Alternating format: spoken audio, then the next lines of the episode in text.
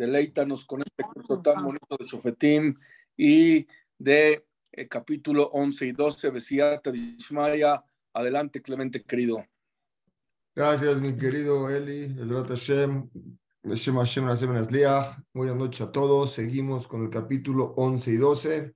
Hashem, vamos a ubicarnos en el mapa geográfico de lo que vamos a hablar hoy. Como ya lo habíamos mencionado, aquí es Israel, lo ven en la parte café. Abajo del lado izquierdo está Egipto, Arabia Saudita, Irak, Siria y Turquía. Así es el mapa el día de hoy, como lo vemos. Pero antes de esto, exactamente de esta misma forma existían otros pueblos. Y donde vamos a hablar hoy es, así como estaba aquí Israel y aquí estaba el Yardén, aquí existía el pueblo de Amón, el pueblo de Moab, el pueblo de Dom. Hay quienes marcan el pueblo de Dom un poquito más aquí abajo a la derecha el Amalequita del lado izquierdo y los filisteos, que es hoy los palestinos. Hoy nos vamos a ubicar en el pueblo de Amón. El pueblo de Amón va a querer luchar con el pueblo de Israel y va a querer cruzar el Jardín, pero antes de eso Amón quiere dañar a las tribus que estaban del lado del Jardín. Esas tribus las hemos visto, se las quiero enseñar aquí. Era la tribu de Menashe, de Gad y de Rubén. Les quiero hacer un poquito, a lo mejor aquí el mapa un poquito más amplio. Un minutito aquí. Lo pueden ver acá, que es la tribu de Menashe, de Gad y Rubén, que aquí es donde estaban exactamente el pueblo de Amón y Moab. Querían pelear para destruirlos a ellos. Y en ese momento hay un shofet, así como está aquí Menashe, Gad y Rubén. Ahí estaba también Amón, Moab y Edom están vivían juntos, pero Amón ahorita quiere empezar a molestar al pueblo judío. Eso es en la parte geográfica, en la parte del tiempo, nos vamos a ubicar en el año 2790 de la era del mundo, donde está el siguiente profeta que es Yiftach a Giladi, que es donde vamos a, vamos a hablar el día de hoy. Bueno, Hashem, después de ubicarnos en esto, vamos a empezar el, el curso. Explicamos la semana pasada el, capítulo 10, nada más para resumir, la última parte del capítulo, Amón, como se los acaba de mostrar del lado derecho, se preparó para la guerra. El pueblo de Amón se juntaron en donde y anunciaron y dijeron en donde, en Gilad, ¿se acuerdan como les decía el lado derecho, la parte de Gilad, donde estaba Amón? Ahí estaban ellos. Anunciaron y Bené Israel también se juntó en otro lugar que se llama Bamitzpah. Son dos lugares que se reunieron para la guerra.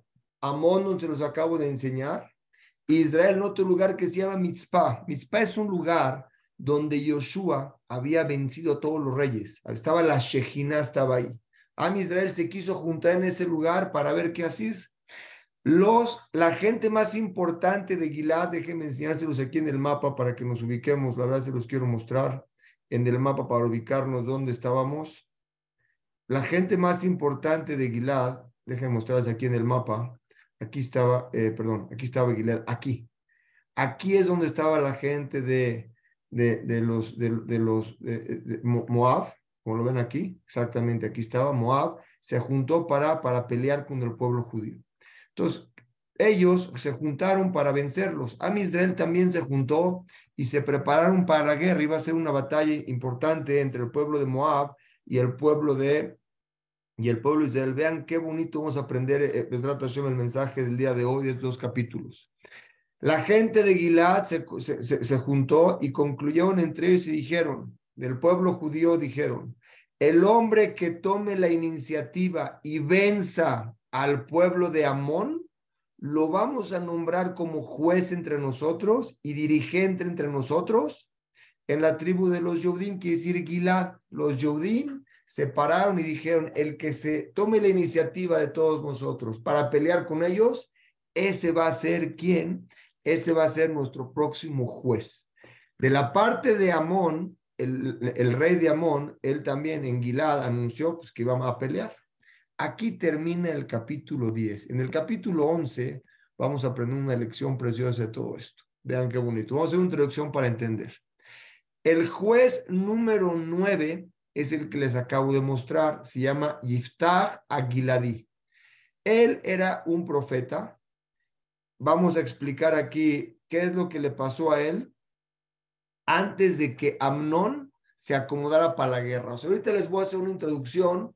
¿Qué pasó antes de que nombren a este profeta número 9, Yiftach Aguiladí? Antes de que lo nombren, Amnón, el pueblo de, Amón, estaba listo para la guerra. Para darnos una idea, cómo era este juez, este noveno juez, era Yiftach Aguiladí, les voy a explicar quién era. Antes de entender Yiftach Aguiladí, quiero explicarle quién era su papá y quién era su, abuelo.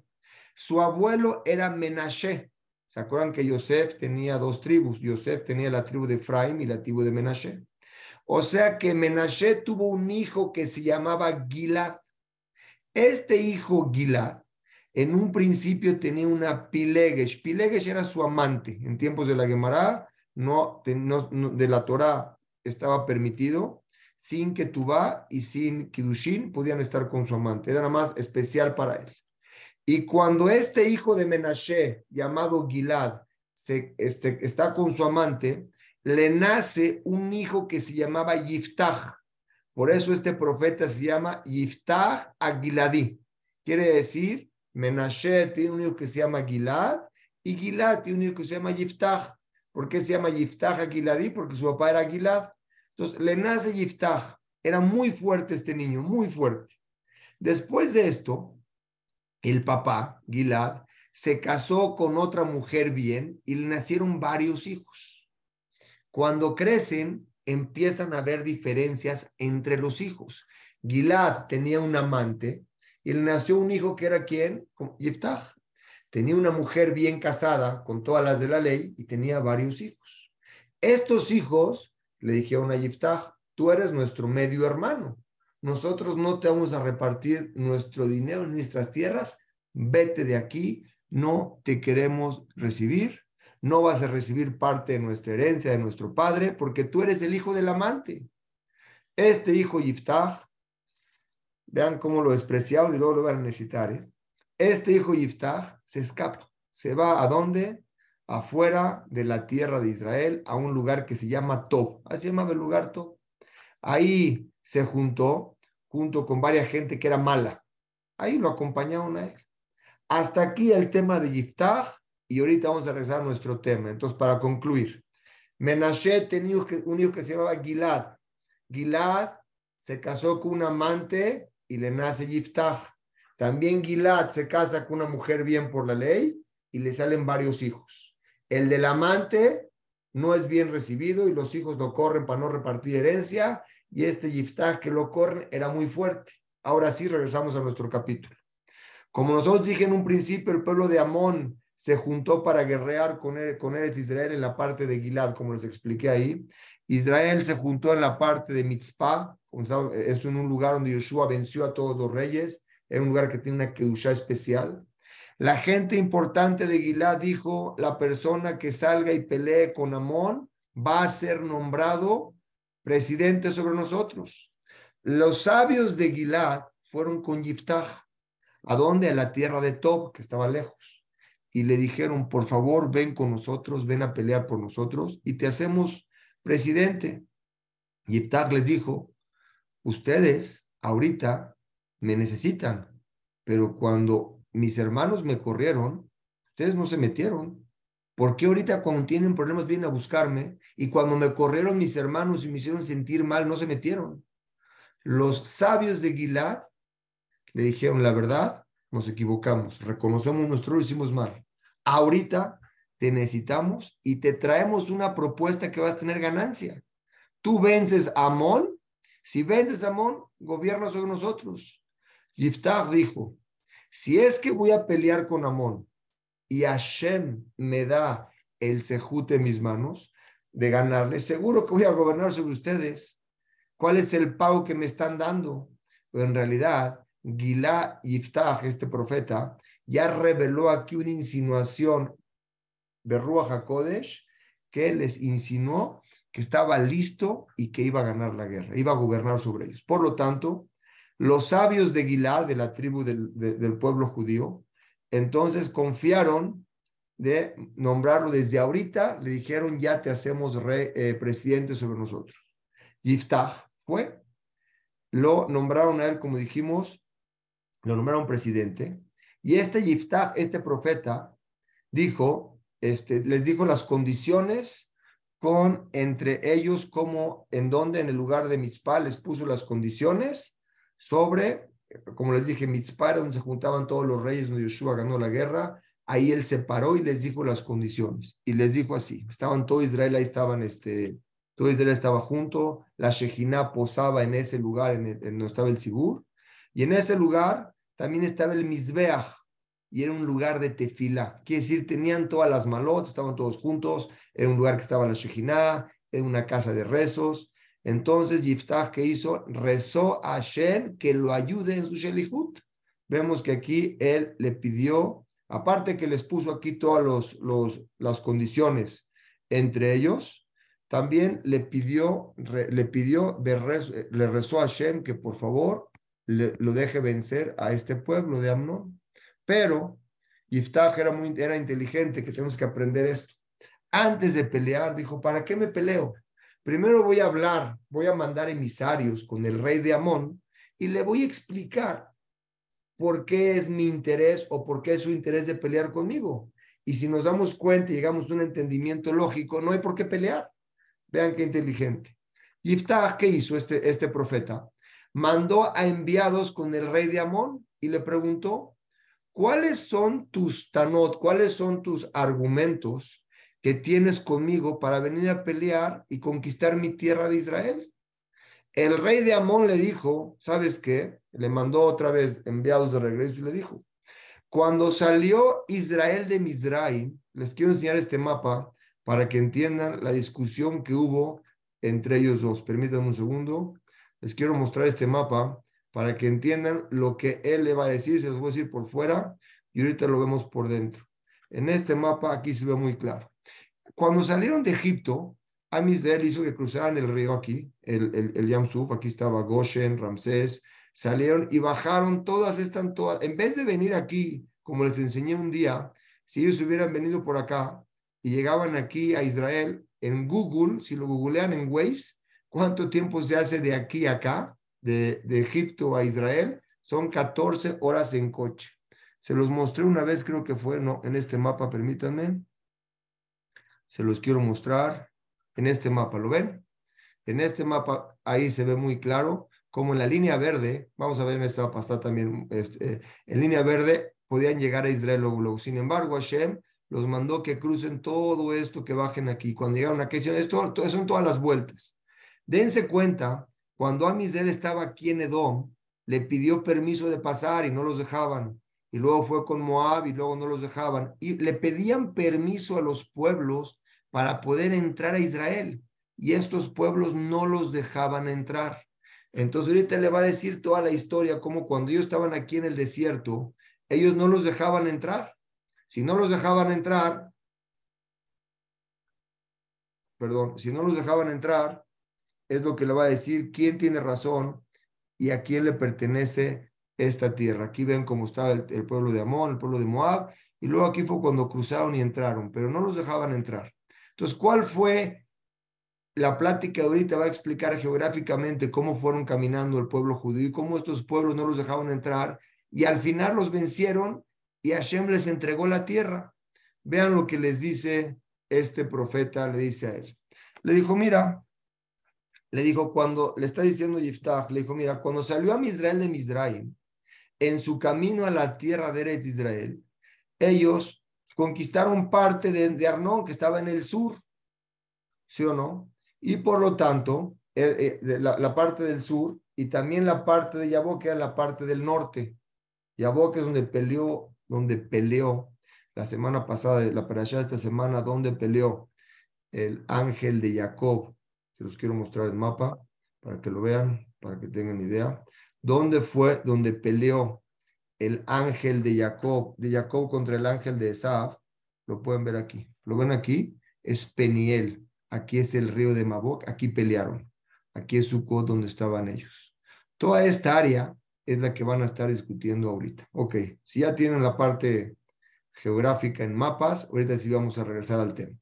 Entonces el Melech de Amón mandó y le dijo a los Shelechim, le mandó a decir a Yiftach, Cuando Am Israel salió de Misraim y cuando estaban en su camino a Israel, ellos conquistaron mi tierra, la tierra donde, que estaba en el sur, y también el río de Yabok en el Safón, en el norte, y en el Yardén, en, en el Yardén, en la parte oeste, o sea, conquistaron toda esa parte. Le está diciendo el rey de Amón a este profeta del pueblo judío. Y le dice, regrésame mis tierras y ya no hay problema, no peleo contigo. Quiere decir, el rey de Amón decía, me pertenece. Yiftach, este profeta, le mandó a decir, le dijo, mira, te voy a explicar. El pueblo de judío no te quitaron las tierras de Moab, ni tampoco la tierra de Amón, sino así fueron los hechos. En el tiempo que salió el pueblo judío de Mitzrayim, llegaron al lugar que se llama Kadesh. Ahí mandaron enviados al rey de Edom y le pidieron por favor pasar la tierra para llegar a, la tierra de Israel, como les decía en el mapa. Pero el rey de Edom en ese momento no aceptó. Por lo tanto, también al rey de Moab, le volvieron a mandar enviados y le dijeron, oye, déjanos pasar. Tampoco aceptó. Entonces, Hashem nos ordenó a nosotros conquistar la tierra de Edom. ¿De cuál era de Edom? Donde estaban ahí los, eh, la tierra de Edom.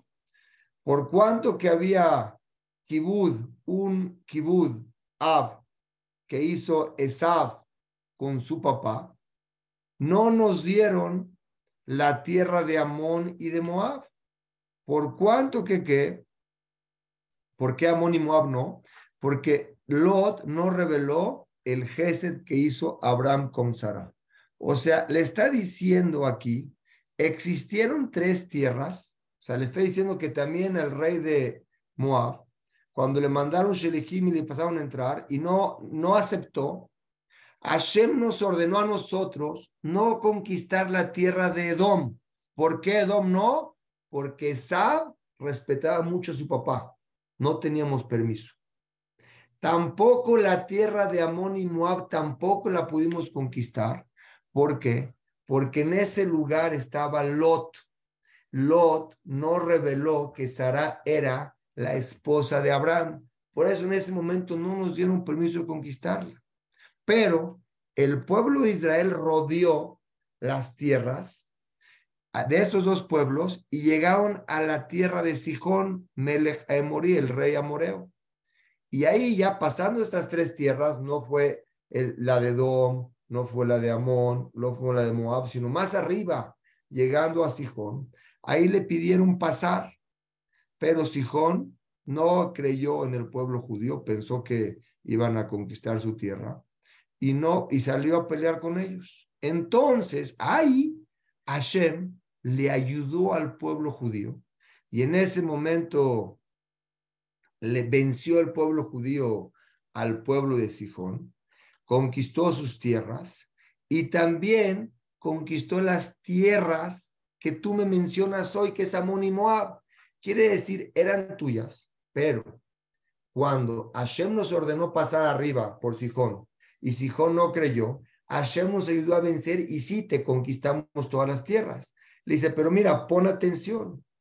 Esta tierra de Sijón, cuando nosotros la conquistamos, la de Sijón, eh, cuando nosotros conquistamos la tierra de Sijón, Sijón te conquistó a ti. En ese tiempo no era tu tierra, era de Sijón. Nosotros le quitamos a él la tierra de Sijón y la tierra de Moab, mucho antes que tú llegaras. Nosotros la conquistamos. Hashem nos la dio a nosotros, ¿para qué? Para heredarla a nosotros. Él nos la entregó antes de que tú llegues y no para dártela a ti. Este Yiftach, que era muy inteligente por lo que se ve aquí, le, en burla le dijo, le dijo, mira, tú tienes un dios de Abodazara que se llama Kemush, eres tu dios, ese es tu, tu dios. Dice, ¿por qué no aceptas lo que él te entregó a ti? Y lo que Hashem nos entregó a nosotros, nos lo entregó a nosotros y cada quien con sus tierras. Este Yiftach siguió dándole dos argumentos más. Uno, esta parte de la tierra que está en Moab, si, ¿qué acaso tú eres mejor que Balak? Balak era el rey de Moab en tiempos de antes. Balak peleó con el pueblo judío sobre esta tierra y por lo tanto peleó con nosotros. Y él no peleó porque era nuestra, o sea, no, no pudo pelear. Él entendía que esto nos toca a nosotros, a los Yehudim. ¿Por qué me la quieres quitar? O sea, antes que tú había un rey que se llamaba Balak, que gobernaba aquí en tu tierra, en Edom, en Moab, perdón, en Moab, y tampoco peleó con nosotros. ¿Por qué tienes que pelear tú conmigo? La segunda es, Am Israel está sentado ahí casi 300 años desde que estaba Yoshua. Y hasta ahorita, ¿por qué ahorita tú quieres pelear conmigo? Vean nada más en época, si les presento el mapa cronológico, vean cómo, perdón, les voy a prestar el mapa cronológico y se van a dar cuenta cómo fueron, fueron 300 años que hubo entre una y otra. Entonces, ahorita, ¿por qué él quiere venir a pedirla? Es lo que le está diciendo. ¿Por qué hoy quieres venir a pedirme esta tierra? Vean acá. Lo ven aquí desde Yoshua. Vean aquí un poquito desde Yoshua. Ven Yoshua, 28 años fue Yoshua. Otniel, 40 años. Aur Benguera, 80. Este creo que duró el mismo año. Eh, Shamar Ben, eh, fue el mismo año luego Deborah, luego Guidón, 40, 40, Abimelech, todos estos hasta aquí más o menos son 300 años. ¿Por qué hoy vienes a pelear conmigo si estos 300 años también la teníamos? ¿Por qué ahorita quieres pelear con nosotros por la tierra de Amón?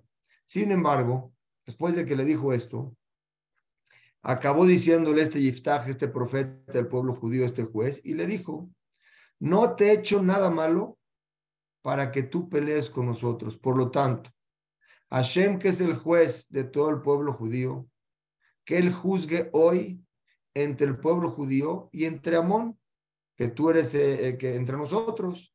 Este rey de, Amón no recibió las, los argumentos de este profeta Yiftach y no nada más que no, si ni siquiera se esforzó en contestarle a él. Seguimos, el siguiente, sigue el siguiente, sigue la siguiente, sigue, sigue contando y dice, este Yiftach, ahora sí, salió a la guerra, pero hizo una equivocación, hizo un neder, que, una promesa que no tenía que haber hecho.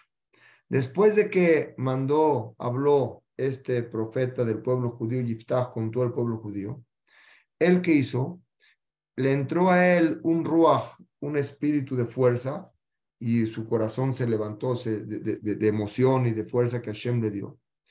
¿Y qué hizo él? Pasó el Gilad, como les mostré, pasó la tribu de Menashe, la tribu de Mitzpah, en el Gilad, y ahí llegó a la tierra de Amón, cruzó todo para pelear con ellos. Este Yiftach hizo una promesa, aquí fue su equivocación y vean lo que dijo.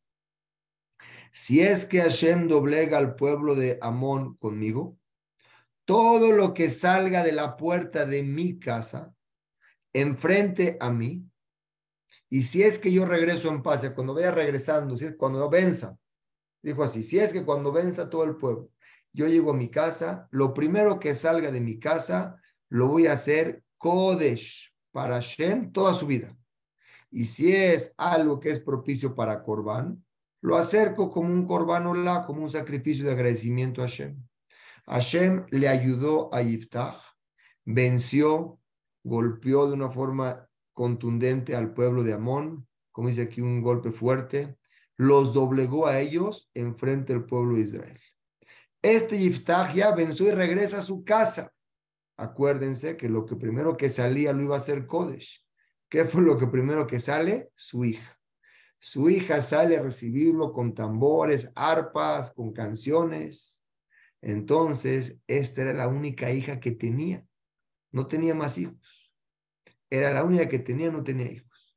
Cuando él vio a su hija, se rompió la ropa y dijo, pobre hija mía, después de que vencí, como que me arruinaste, me arruiné, porque ahorita mi sangre se perdió. Quiere decir, como ya te hice Kodesh, no te vas a poder casar, no vas a poder tener hijos, y eres mi única hija, ya no voy a tener descendientes.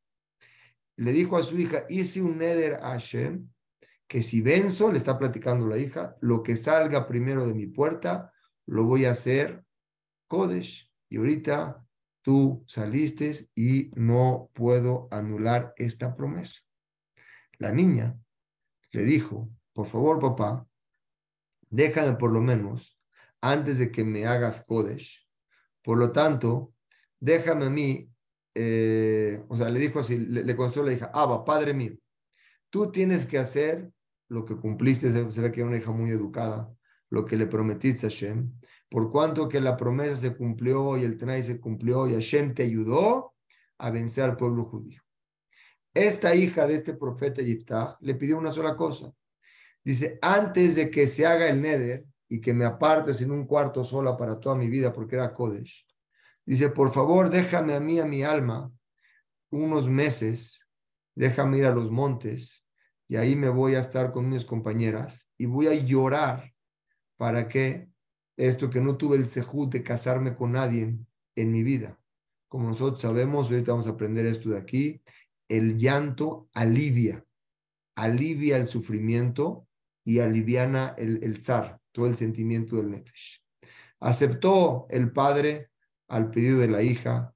Después de varios meses, esta hija regresó con su padre, cumplió el neder, ¿cómo lo cumplió? Hicieron ahí una, una, una casa y la metió ahí. Ella estuvo ahí sentada toda su vida, separada de la gente, a veces al año, las, varias veces al año, cuatro días al año, voy a explicar, los mefarshim me explican, las amigas de ella iban con ella cuatro días, ¿para qué? Para hablar a su corazón, para tranquilizar su sufrimiento y para alegrarla. Dos puntos importantes a esta historia. Uno, este, esta hija de Yiftach, como explicamos, según los mefarshim, tenemos el Metsudot, los Metsudot, el Radak y el Malvim, son tres comentaristas, explican como acabo de explicar ahorita. Pero en la Gemara, Tanit, en la página 4, también el Targum, Jonathan y Rashi explican de otra forma. ¿Qué quiere decir? Dicen diferente. No es que ella se quedó en un cuartito apartada, no, sino que este Yiftah acercó a su hija como un corbán, la degolló como un corbán. Y las hijas de Israel iban ahí cada año a rezar, ahí a estos, ¿cómo se llama? Por esta tragedia, iban a rezar. Como se entiende, después de, según esta explicación, Yiftach, esto que hizo, hizo algo prohibido, algo muy delicado. Y también por haber hecho esto, fue castigado, como vamos a explicar en, más adelante. Pero, pero, por cuanto que este Yiftach no era Talmid Ahab, no estudió Torah, fue influenciado de actos malos de la tribu de Efraim. Acuérdense, él estaba ahí. La acuérdense que Menashe lo mandó a llamar, él venía de Efraim Menashe. Que qué hacían ellos también, ellos quemaban a sus hijos para Bodazara y eh, quiero explicar algo. Esto que entendemos de Bodazara y entregar a los hijos era algo para ellos, era algo como un algo que los jalaba mucho. Una Bodazara era ellos lo sentían hacer y lo hacían. Entonces cumplió el Neder, así como la tribu de Menashe entregaba a sus hijos, ella entregó a sus hijos. Ese fue el primer punto. El segundo punto que cabe resaltar aquí fue Pinjas. Acuérdense que Pinjas vivió 300 años. Pinjas, ¿quién era? El hijo de Elazar, a Cohen. ¿Y, ¿Y quién era Aarón? O sea, Aarón tuvo un hijo que era Elazar y Elazar tuvo un hijo que era Pinjas, que era el nieto de Cohen. Él vivió en esa época y Pinjas pudo anularle el Neder a Yiftach. Como nosotros sabemos, un Neder se puede anular. Pero, ¿qué pensó Pinjas? Dijo, no, la verdad, si él quiere que lo venga a pedir, yo porque voy a ir con él, así decía Pinjas. Y el, y el, y el, y el el juez Yiftach, ¿qué decía? Dice, no es mi honor de ir para pedirle a él, yo soy el, el dirigente del pueblo, si Pinjas quiere, que él venga conmigo y me aconseje anular mi neder. O sea, los dos tenían cabot. Pinjas dijo, si no viene Yiftach, no le quito el neder de la hija. Y dijo, no, pues tiene que venir él conmigo. Y por medio de estos dos, Pinjas y Yiftach, que uno tenía, quería más cabot que el otro para esto, murió la hija. Los dos fueron castigados. ¿Cómo? Pinjas, cuentan el en, los Pesukim, Pinjas, se le quitó la Shejina al final de sus días. Después de esto, la Shejina ya no posó en él. ese fue Pinjas. Y Yiftach se enfermó de una enfermedad de ronchas, se le caía una parte de sus cuerpos y le empezaban a caer los miembros. Por lo tanto, lo enterraron a él, perdón, se empezaron a caer los, los, los miembros. Por lo tanto, a partir de ahí hubo una regla en el pueblo judío que nadie puede hacer nedarim que se parezcan a los nedarim de Yiftach. Hasta aquí es el capítulo número 10, 11. trata Hashem, entramos al capítulo número 12. El capítulo número 12 existe ahorita, entonces ya vimos que este Yiftach venció a Amón y él venía de la tribu de Menashe. ¿Quién era su hermano? Efraín, porque tenía Yosef, tenía dos hijos, Efraín y Menashe. Acuérdense que Menashe tenía un hijo que se llamaba un hijo que se llamaba Gilad y Gilad tuvo un hijo que se llamaba Yiftach. Yiftach fue el que fue a vencer. Ahorita los hermanos de Efraín se enojan con él. Dicen, ¿por qué no nos llamaste? Vean cómo pasó ahorita. Los hijos de Efraín se juntaron todos y cruzaron el Jardín y llegaron con Yiftach, cruzaron el Jardín, llegaron con él, le dijeron ahí en el Gilá donde había vencido, le dijeron, le dijeron, ¿por qué fuiste solo a pelear con Amón? No nos llamaste. ¿Por qué hiciste esto? ¿Por cuánto que hiciste esto? Le dice su hermano, sus hermanos de, la tribu de Efraín, vamos a quemar tu casa, este, y tú también te vamos a prender. Yiftach, ellos tenían envidia, los de Menashe, los de Efraín, porque porque ellos no conquistaron y, y, los hermanos de Menashe sí. Entonces querían hacer pleito con él. Y Iftag les contestó muy inteligentemente, le dijo, ¿saben qué? ¿Por qué quieren hacerme esto? Muchas veces yo he peleado con esta gente aquí de este lado con Amón. Y cada vez que he peleado, yo les llamo a ustedes que me vengan a ayudar. Y ustedes nunca me ayudaron. Y por eso yo entendí que ustedes no quieren ayudarme. Por lo tanto, tomé la decisión ahorita de ir a pelear solo con ellos. Y Baruch Hashem me dio el sehud de vencerlos. ¿Cuál es su taná? ¿Cuál es su, su, reclamo? La Shevet de Efraim no se convenció con esto. Los más bajos de esa tribu empezaron a que eh, se juntaron y dijeron eh, que acá ustedes son más importantes que nosotros. La tribu de Menashe es más importante que la de Efraim. Entonces empezaron a pelear. Iftach agarró su gente en el Gilad y entonces empezaron a pelear con los hermanos entre Efraim y Menashe, empezaron a pelear. Las Shevet de Efraim, que estaban ahí, este, perdieron, perdieron, y cuando quisieran ya, cuando perdían ya estaban perdidos. Acuérdense que la guerra ya estaba del lado del Yardén. Cuando querían cruzar, ya no los dejaban cruzar. ¿Qué hacían? La gente de Gilad se juntaban ahí para que nadie pase. Y cuando ellos venían de la tribu de Efraín, les preguntaban, ¿de qué tribu eres? ¿De Efraín? Si decían, no, no somos de Efraín, le decimos, te, te pedimos que pronuncies, ellos no pueden pronunciar la letra Shin, así como en hebreo, los israelíes no pueden pronunciar, no pueden pronunciar la R, la pronuncian como como Gimal, ellos no pueden pronunciar la Shin, la, la pronunciaban como Sin. Entonces le decían, dame, les decían una palabra, los probaban como le decían, dime la palabra shibolet. Shibolet en hebreo quiere decir una corriente de agua. Y ellos, eh, los que decían shibolet y no la podían pronunciar, decían sibolet. Entonces los agarraban y los, ¿cómo se llama? Los, eh, los mataban. Mataban a la tribu de Efraín. Hashem les mandó esto a la tribu de Efraín, ¿por qué? Acuérdense, como les expliqué más arriba, porque ellos mataban a sus hijos, los entregaban a la Bodazara y hacían mucha bonota a escondidas. Hashem se las mandó, Midá que Midá. Yiftach, este profeta, eh, dirigió al pueblo judío por seis años. Después de su muerte fue enterrado en Are Gilad, en el Are Gilad. Y la pregunta es, tendría que haber escrito Ir Gilad. ¿Por qué Are? Are es en plural. ¿Por qué le dicen, por qué le llaman en plural y no en singular? La respuesta es, una respuesta un el Pshat, era porque fue enterrado en una ciudad de ahí. El Drash es como castigo que, que acercó a su hija. ¿Qué hicieron?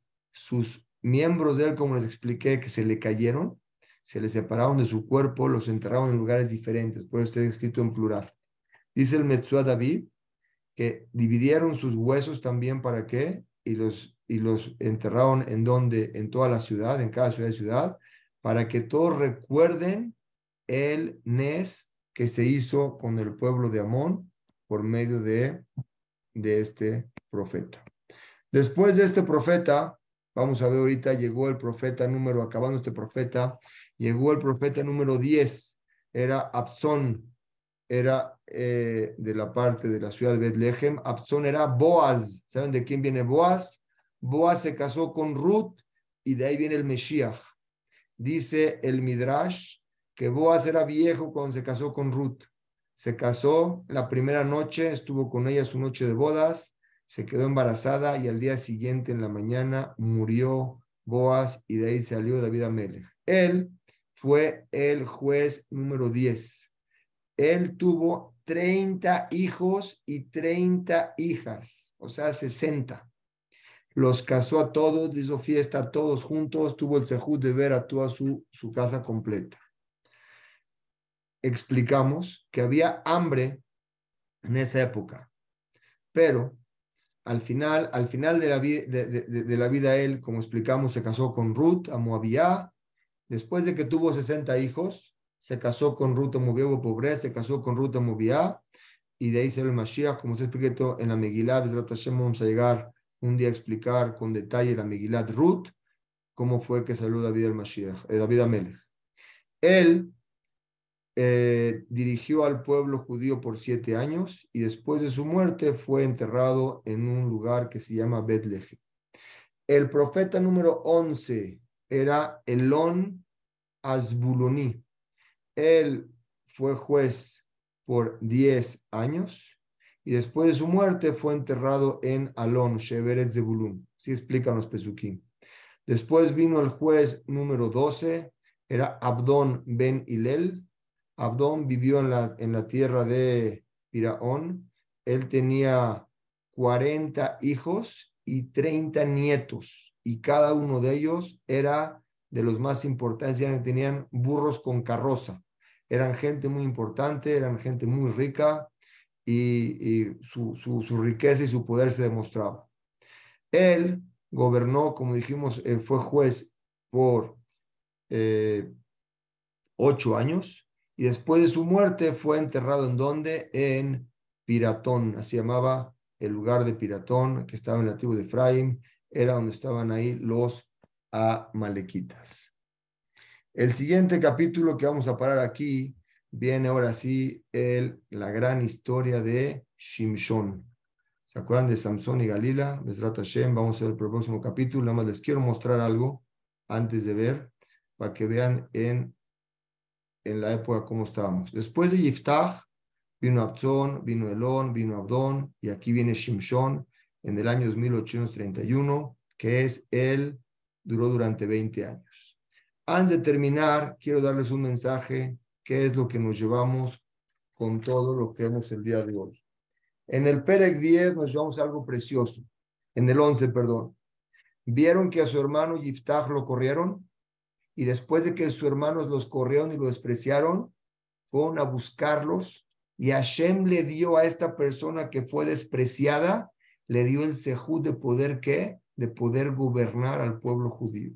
Aprendemos de aquí algo muy importante. Hashem está con la persona ofendida y con la persona que despreciamos. Una persona que se siente mal de sentimiento, que lo bajan, Hashem está con él. Cuando pueden, cuando puedan, a ver si los mando, Hashem, eh, les voy a mandar un video, Belly Trump, el presidente Donald Trump, ¿dónde fue él decidió ser presidente en una cena que Obama invitó a todas las personalidades. En esa cena, Obama se la pasó pasando un video y pasó contando chistes de Donald Trump. Donald Trump cuenta en ese video que es un documental. Sentí una vergüenza que no lo podía creer. Dice, cuando se fue a dormir dijo, yo tengo que ser presidente. Y no es casualidad que Obama le tuvo que entregar la presidencia. Lo vemos aquí, la misma historia se repite. A la persona que desprecias, esa persona Shem la levanta. Por eso nunca hay que despreciar a nadie. Y más cuando tenemos a nuestros hijos. A veces un hijo comete algo malo hay una forma de regañarlo, es por lo que hizo, y hay quien regaña diciéndole, tú no vales nada. Eso es muy peligroso. El niño vale y vale mucho. Lo que hizo hoy no fue correcto. Regáñalo por el hecho, pero no a la persona. Segunda cosa que aprendemos aquí. Segunda cosa que aprendemos, saber decir me equivoqué. Cuando llegaron con Yiftach, la gente, los sabios de la ciudad le dijeron, tiene razón, me equivoqué. Te hicimos sentir mal, no te defendimos y te corrimos. Saber decir me equivoqué es muy importante en las cosas. Tres, este profeta dijo, si ustedes creen que yo soy fuerte, soy fuerte. Pero si Hashem no está conmigo, no puedo lograr nada. Es por eso que él decidió ir a pedir tefilá en el lugar especial donde estaba la Shejina y le pidió a Hashem. Y lo siguiente es, antes de pelear, iba a pelear con, con quién, con quién, con el pueblo de, de Moab. Amón y Moab iba a pelear con ellos. Antes de pelear, dijo, voy a hablar con él y le voy a explicar de forma lógica mis argumentos, por qué no tenemos que pelear. Eso lo tenemos que aprender antes de pelear, hacer las cosas. Tenemos que saber hablar con la gente de forma con no lo despreció, ¿eh? Le habló con honor y le explicó al rey. El rey ya no quiso. Una vez que agotas eso, la fuerza que Hashem te es una fuerza completa. Muchas veces tenemos que saber que lo que nosotros hacemos, el enojo que nosotros tenemos, es para es algo que a veces no conviene hacerlo. Con cabeza fría se hacen las cosas. La otra aprendemos de la hija de Yiftach, una hija muy educada, aceptó lo que el papá dijo sin ningún, sin ningún cuestionamiento. Y más nos enseña, le pidió la hija, papi, déjame desahogarme, porque el llanto y el platicar lo que siento alivia la carga a la persona. Y eso lo aprendemos en la Torah y el Rambam. El isur es odiar a tu compañero en tu corazón. ¿Qué se entiende? Que si ya lo sacaste y no lo tienes en el corazón, ese isur de odiar, hay otro isur, de amar a tu prójimo como a ti mismo. Pero el isur de odiar ya no está porque ya lo sacaste, ya lo alivianaste. Cuando sacas y el otro sabe que lo tienes, el otro se puede defender. Pero lo importante es poder desahogar la carga que uno tiene, alivia. Y el último punto que aprendemos el día de hoy es el honor y el cabod destruyen a las familias. Menashe, yo creo que estaba, cuando Yosef estaba vivo, tenía dos hijos que eran Efraín y Menashe. ¿Cómo puede ser que después los hijos llegaron a pelear y a destruirse entre ellos? Eso pasa mucho en las familias. Cuando uno antepone el honor y el cabot, las familias se destruyen. Cuando uno pone el querer a tu compañero como a ti mismo y tratar de estar en shalom con él, quiere decir sentir lo que él siente, en Keli Amazika Berajá el Shalom. El Keli que mantiene la verajá es la paz. Cuando hay paz están todas las verajot. Cuando empiezan los problemas y el odio, vienen aquí las cosas. ¿Cuánto hubiera, cuánto sufrió Yosef por esto que pasó entre sus dos hijos, entre Faim y Menashe, que se mataron unos a los otros? Aprender de aquí. Crear relaciones cuesta trabajo. Destruirlas en un minuto uno lo puede lograr. Por eso tenemos que saber dirigirnos a nuestros familiares, a nuestros compañeros con honor, para que siempre preserve la paz en todos nosotros. Besrat Hashem, fue un gusto el compartir con ustedes esta, este curso y seguimos la siguiente semana con los capítulos 13 y 14 de Besrat Hashem. Gracias, Jamel, y gracias, Hamiosi. Es un gusto compartir con la familia Gamzum este curso. Te felicito, ampliamente. Qué bonito contenido, qué bonita explicación y al final qué bonitos mensajes. Nos llevamos hoy cuatro o cinco cosas muy importantes para la vida y estamos ansiosos ya para el capítulo 13 eh, y 14, que será la próxima semana. Y vamos a con este curso de Shofetim tan bonito, tan bien dado. Como dije yo, el que quiera ver la secuencia de los primeros capítulos, está todo en la página torazum.com. Gracias, Clemente. Creemos que es muy bonito así eh, la explicación y al final un mensaje que nos llevemos muy, muy bonito. Eh, Dice aquí que si recuerdas rápidamente cuál es el Kelly que mantiene la paz. No, más bien, ese es la paz, el shalom. La última Mishnah Hazin trae. En Kelly Amazika Berajá no existe ningún utensilio que mantenga la Berajá, el shalom. El shalom es el utensilio que mantiene la verajá en la persona y en las familias. Es el shalom. Se llama shalom ese Kelly. Gracias, Ham Clemente. Adelante, Ham Yossi. Hazaku Baruch Clemente, como dijo mi querido Elías, un mensaje, un mensaje increíble nos llevamos hoy en Kelly. No existe una verajá más grande como el Shalom, como lo dijo tan bien de, de toda la historia que contó de Iftah, de todo. Estoy seguro que vamos a agarrar este mensaje para cada uno y uno para cambiarnos. Gracias no nuevo, Hazaku Baruch. Y Ba'ezat Hashem nos encontramos ¿no? la semana que viene. Gracias por todo. Hashem, saludos a todos, buenas noches. Salud.